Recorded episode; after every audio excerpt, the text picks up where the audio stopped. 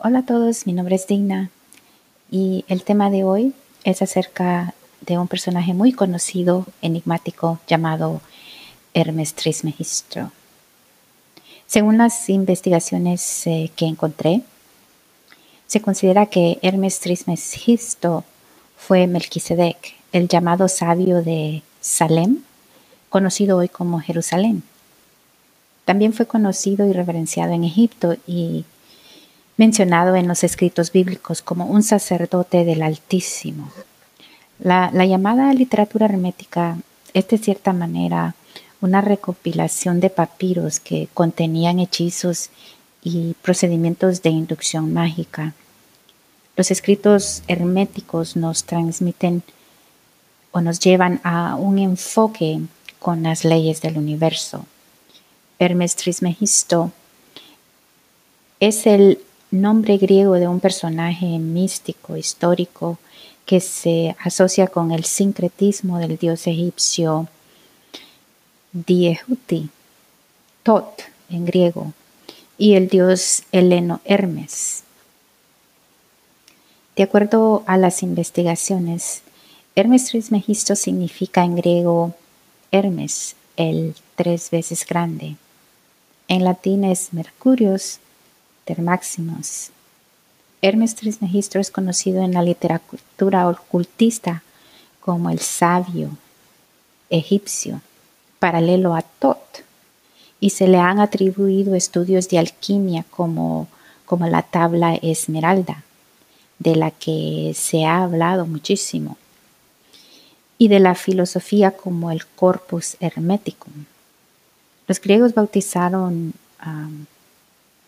como Hermes Trismegisto a su dios Tot, egipcio, el responsable del conocimiento.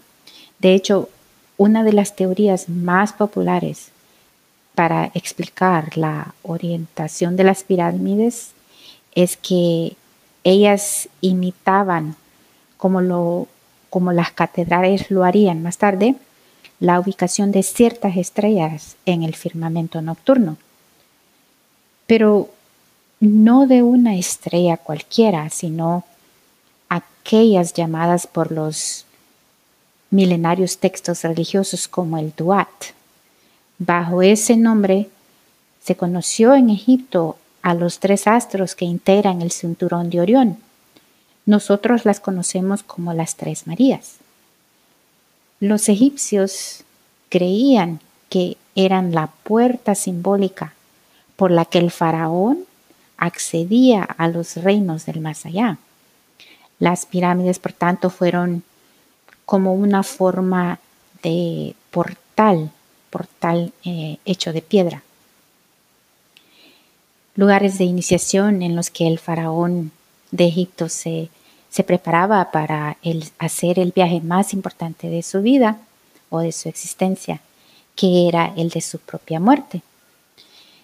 Según Fabre, a Idris Hermes se le llama Hermes Trismegisto, porque fue triple. El primero comparable a Tot.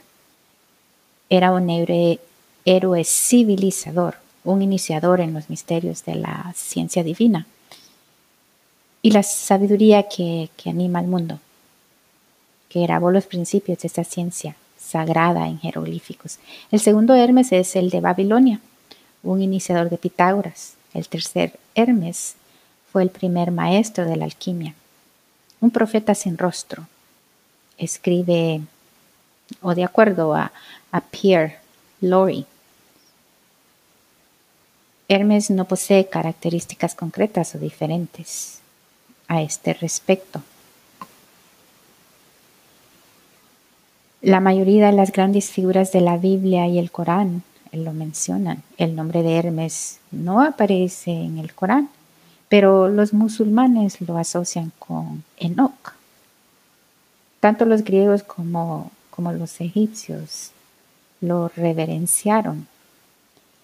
Su memoria durante centurias enteras, denominándole el inspirado de los dioses. Su nombre era un sinónimo de fuente de sabiduría. Ahora, Una de las obras más legendarias es el libro de Tot y la razón por la que quise exponer lo anterior acerca de Hermes. Se estima que este libro tiene más de 10.000 a 20.000 años de antigüedad. Se dice que contenía secretos de diversos mundos y daba un enorme poder a su poseedor. El libro contiene material que, confería poder sobre la tierra, sobre el océano y los cuerpos celestes. Se ha hablado muchísimo que este libro fue destruido. Se anunció muchas veces, incluso la Inquisición lo anunció. Pero a través del tiempo ha, reaparecido en la historia. Y no se descarta la posibilidad de que alguien o algún grupo lo tenga en sus manos y que esos secretos se estén utilizando. El libro de Tot jamás ha sido visto, impreso o reproducido y se ignora la forma en que debería de usarse. Hasta allí dejaré el, poco, lo, poco que tomé ah, de las redes del Internet. A lo que quería llegar o, el, o el mensaje que les traigo hoy es que si están interesados en el libro de Tot, eh, personalmente lo estoy, les invito para que puedan obtener una copia de este libro completamente develado. Los invito a un evento que tomará lugar en la Ciudad de México durante la Semana Mayor del, 8 de abril del 2020 al 13, que es un lunes de abril del 2020. Les dejaré ah, por aquí abajo un link con la información.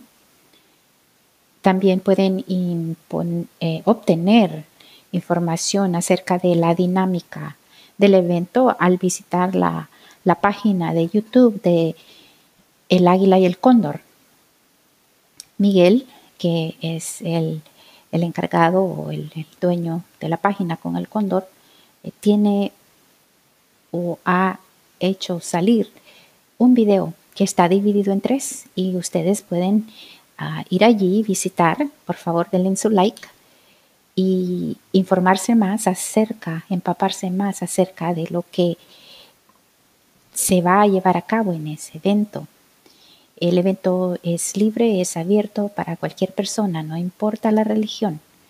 Si usted quiere ir y vivenciar y aprender, bienvenido.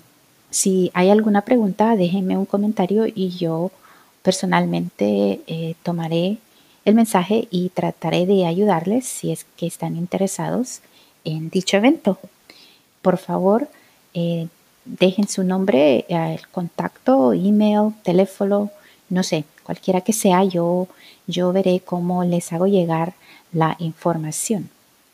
Eso es todo por hoy. Ah, después de este programa haré otro, un seguimiento acerca del evento de la Ciudad de México y ya con más detalles de acuerdo a las preguntas que me lleguen o, cualquier indagación que tenga que hacer.